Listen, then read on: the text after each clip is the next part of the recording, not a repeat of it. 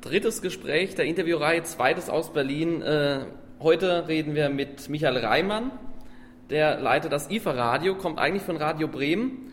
Aber warum sind wir beim RBB heute? Was hat der RBB mit dem IFA-Radio zu tun? Äh, ja, eigentlich mehr, als man sich vorstellen kann. Der RBB ist ja Haus- und Hofsender in Berlin und auch verantwortlich für alles, was von der IFA kommt. Und demzufolge konnten die uns nicht ausweichen. Die bieten die oder bringen uns die gesamte technische Basis. Also alles, was wir da an Technik haben und auch an technischem Personal und auch an redaktionellem Personal kommt vom RBB. Mit einer beziehungsweise zwei Ausnahmen, nämlich den Daniel Fiene, den haben wir vom Deutschlandradio weggeklaut, und der Vera Linz, die ist auch beim Deutschlandradio. Aber im Grunde genommen sind wir eine große Familie.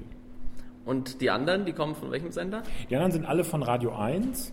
Das ist auch mehr oder weniger so, ähm, die machen das jetzt zum dritten Mal dieses Jahr und die sind mehr oder weniger auch wie die Jungfrau zum Kinde dazu gekommen, weil irgendwann hieß es, es gibt dieses IFA-Radio, der RBB muss es machen. Wer meldet sich freiwillig? Niemand natürlich.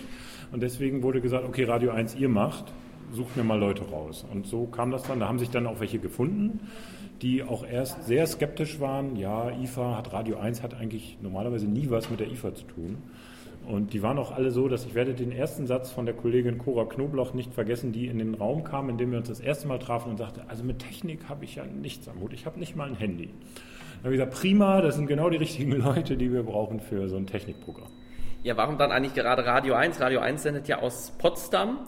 Ähm, aber da könnte man doch eigentlich eher ein Programm aus Berlin nehmen, zum Beispiel 88.8 oder so. Das stimmt, könnte man machen.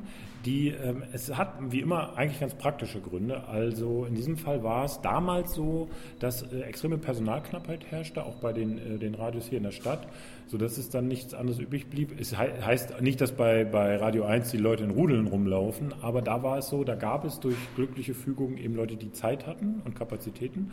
Und so haben wir die eingekauft.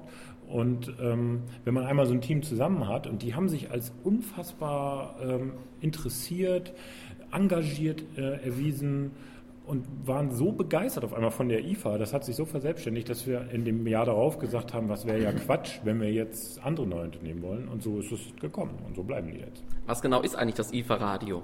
Das IFA-Radio ist im Grunde genommen erstmal so ein klassisches Messeradio. Also wir senden live von der Messe das gab es ja vorher schon, dass dann irgendwelche Radiosender da ein Studio aufgebaut haben, ist sicherlich auch dieses Jahr wieder so und dann live davon senden. Aber wir haben den Unterschied, wir sind tatsächlich ein eigenes Radio. Das heißt, wir haben eine eigene Frequenz im DAB Plus, also einen eigenen Kanal im DAB Plus. Das heißt, es gibt in Berlin zur Zeit der IFA einen zusätzlichen Radiosender.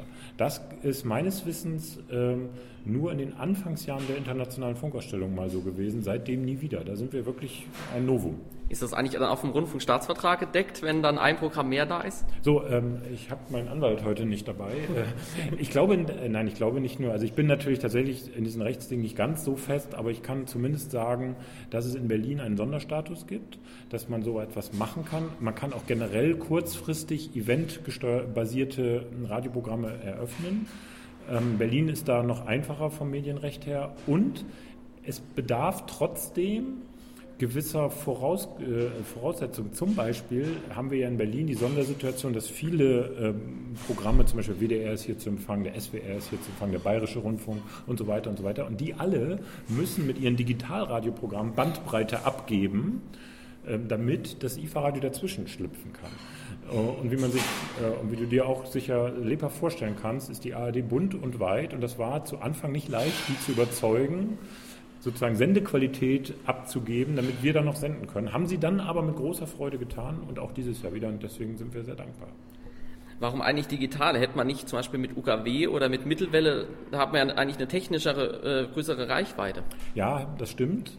Ähm, also erstmal Mittelwelle kam, kam, schon mal gar nicht in Frage, weil ich glaube, den Sender hat man schon abgeschaltet, beziehungsweise wurde, also die Abschaltung stand kurz bevor. Und UKW ist ein, auch wieder ein ganz praktisches Problem.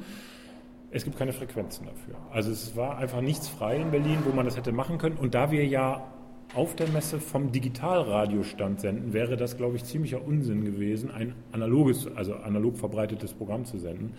Ähm, deswegen haben wir gleich von vornherein gesagt, nö, wir machen reines Digitalradio, weil es im Grunde ja auch so eine Art Demonstrator ist. Wir zeigen, was wir können. Wo kann man es denn dann mit einem ganz normalen Radio ohne Internet hören? Mit einem ganz normalen Radio ohne Internet, also mit einem ganz normalen Digitalradio, kann man es im Großraum Berlin hören. Ähm, ich müsste jetzt lügen, dass ich kann es nicht, also bis über die Stadtgrenzen hinaus. Wir haben sogar, äh, also die weiteste Entfernung war irgendwas bei 60 Kilometern, so mit einer Außenantenne. Und wir haben, weil wir auch dieses Jahr wieder mit dem Deutschlandradio kooperieren, den Luxus, dass wir zumindest die Sendestunden von 10 bis 13 Uhr im Bundesmux haben. Das heißt, bundesweit zu empfangen über den wahnsinnig bekannten Kanal Dokumenten, äh, Dokumente und Debatten. Äh, also da äh, hört man uns auch, das heißt in ganz Deutschland. Und warum eigentlich nur die ersten drei Stunden wieder? Ja, das hat rechtliche Gründe. Das Deutschlandradio, dieser Kanal Dokumente und Debatten ist nicht vorgesehen für ganze Sendestrecken. Dort können einzelne Sendungen äh, gesendet werden, aber eben nicht ganze Sendestrecken. Wir haben da letztes Jahr auch den Willi Stoll, das ist der Intendant vom Deutschlandradio, dazu befragt und er hat auch versprochen, sich sehr dafür einzusetzen, aber es geht einfach schlicht und ergreifend nicht. Wer soll dann eigentlich, äh, wir hatten ja jetzt das mit der technischen Reichweite, dann schaltet ja aber trotzdem äh, noch nicht jeder ein. Wer soll eigentlich mit dem Programm äh, angesprochen werden? Also es ist in allererster Linie wie, es ist ein populäres Programm, das heißt, wir spielen viel Musik. Radio 1 Musik, muss man dazu sagen. Die Kollegin, die für die Musikauswahl zuständig ist, ist auch von Radio 1. Und äh, dann natürlich Leute, die entweder sich für die IFA interessieren und nicht herkommen können. Das soll es ja geben. Oder für Leute, die sich für die IFA interessieren, herkommen und trotzdem mehr darüber erfahren wollen. Weil wenn man auf so einer Messe ist, das weißt du selber auch, ist ein Riesengewusel und man kriegt sowieso nicht alles mit. Und wir liefern wir geben zu, dass wir auch nicht alles mitkriegen, aber das sind alles gestandene Journalisten, also die haben schon den Blick dafür. Das heißt, alle Themen, die aus unserer Sicht wichtig sind und auch mal so ein bisschen den Blick über den Tellerrand der IFA. Ähm, wir haben zum Beispiel eine lustige Rubrik, lustig in Anführungsstrichen, das I in der IFA, also international. Das heißt, wir reden auch mal mit internationalen Gästen, die lassen die zu Wort kommen, warum die hier sind, was die sich hier angucken. Also was, was der normale Messebesucher oder die Messebesucherin gar nicht so mitkriegt hat es ja gesagt, äh, es kommt Radio 1 Musik. Wie ist denn dann eigentlich insgesamt so die Musikauswahl und inwieweit hat denn dann auch schon Frau Kaspari, die neue Musikchefin von Radio 1, ihre Finger mit im Spiel? Das ist eine gute Frage, die müsste man der Musikredakteurin stellen. Äh, kann ich gar nicht sagen. Also ich weiß auf jeden Fall, dass äh, Claudia Gerd, ist unsere Musikredakteurin, sehr darauf bedacht ist, dass es im IFA-Radio keine Wiederholung gibt. Also jeder Titel läuft genau einmal. Und am Ende vertraue ich ihr da vollkommen. Und ich muss fairerweise gestehen, wir sind ja noch vor dem IFA-Radio, habe ich die Musiklisten auch noch nicht gesehen. Die neue Musikchefin wird natürlich ihre Finger damit im Spiel gehabt haben, zu Recht auch, das äh, wird so sein. Aber was sie konkret da dann noch gesagt hat, kann ich gar nicht sagen, weiß ich gar nicht. Wer hatte eigentlich ursprünglich die Idee fürs IFA-Radio? Ich. Und äh, wann kam die Idee und wann wurde die dann noch verwirklicht? Gut, das war die Kurzfassung der Antwort. Ich kann auch länger antworten.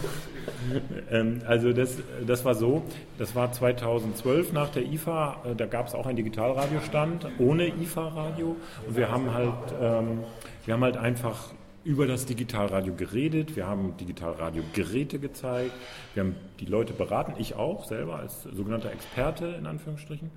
Und ähm, am Ende gab es eine Abschlussbesprechung. Also Messe war zu Ende, alle saßen noch an diesem Stand, es war und alle bedankten sich, es war wieder eine tolle IFA und dann meldete sich ein Mensch, der so aussah wie ich, meinen Namen trug und auch äh, ich selber war und der sagte, ja, alles schön, aber warum? Wir reden hier über eine Sache, die wir nicht machen. Nebenan sitzt das Fernsehen, die machen hier Live-Fernsehen von hier. Wieso schafft es die ARD nicht auch Live-Radio von hier zu machen? Lasst uns doch ein Radio machen.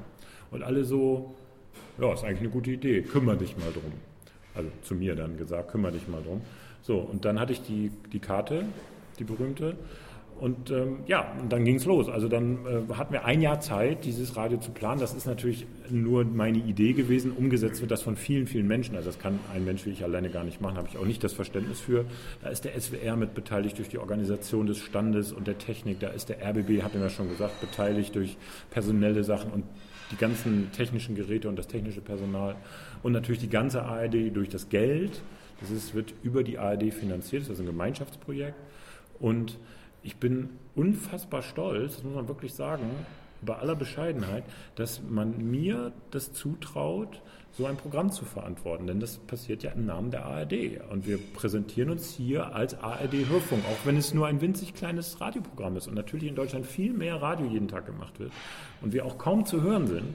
Dennoch sagt die ARD, lieber Michael Reimann, wir trauen dir das zu, dass du diese Leute so unter einen Hut bringst. Und ich muss auch dazu sagen, ähm, ein wahnsinniges Glück, so Leute wie Daniel äh, Fiene kennenzulernen und auch Richard Gutjahr, der im ersten Jahr auch sehr intensiv mit dabei war. Das sind Netzprominente, die, das ist nicht selbstverständlich, dass diese Menschen immer Zeit haben und eine Woche lang sich Zeit nehmen für sowas.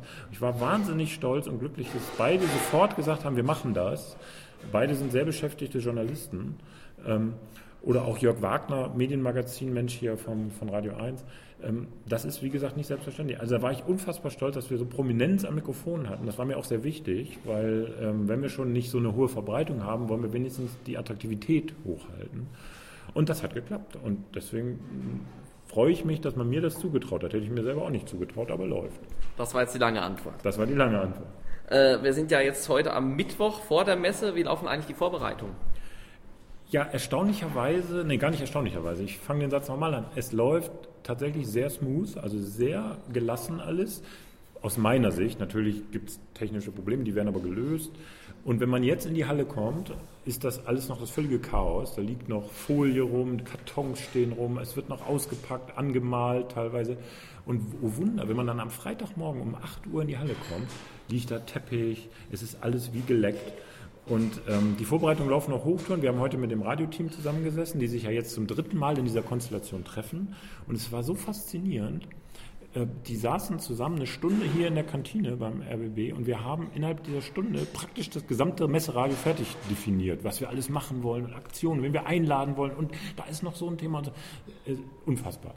Das ist natürlich für so ein, wenn man als Programmleiter ist man normalerweise immer irgendwie so der, derjenige, der alles zusammenhalten muss. Hier ist es eher so, hier muss man sich freuen, dass das so gut funktioniert. Also das war wirklich, das ist ein so einfaches Arbeiten als Chef, weil alle so toll drauf sind. Äh, weißt du schon von irgendwelcher interessanten Technik, die dann auch im Programm vorgestellt wird?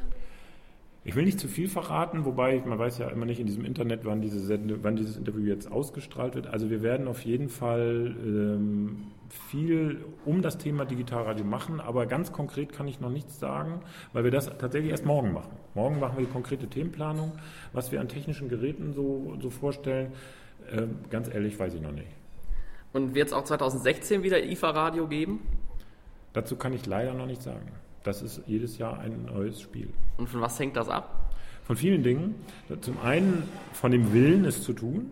Das ist die Willensbekundung. Und dann natürlich vom Geld und äh, von der Zeit. Äh, also ob alle auch Zeit haben. Von daher, dazu gibt es leider dieses Jahr noch keine Aussage. Danke fürs Gespräch. Gerne.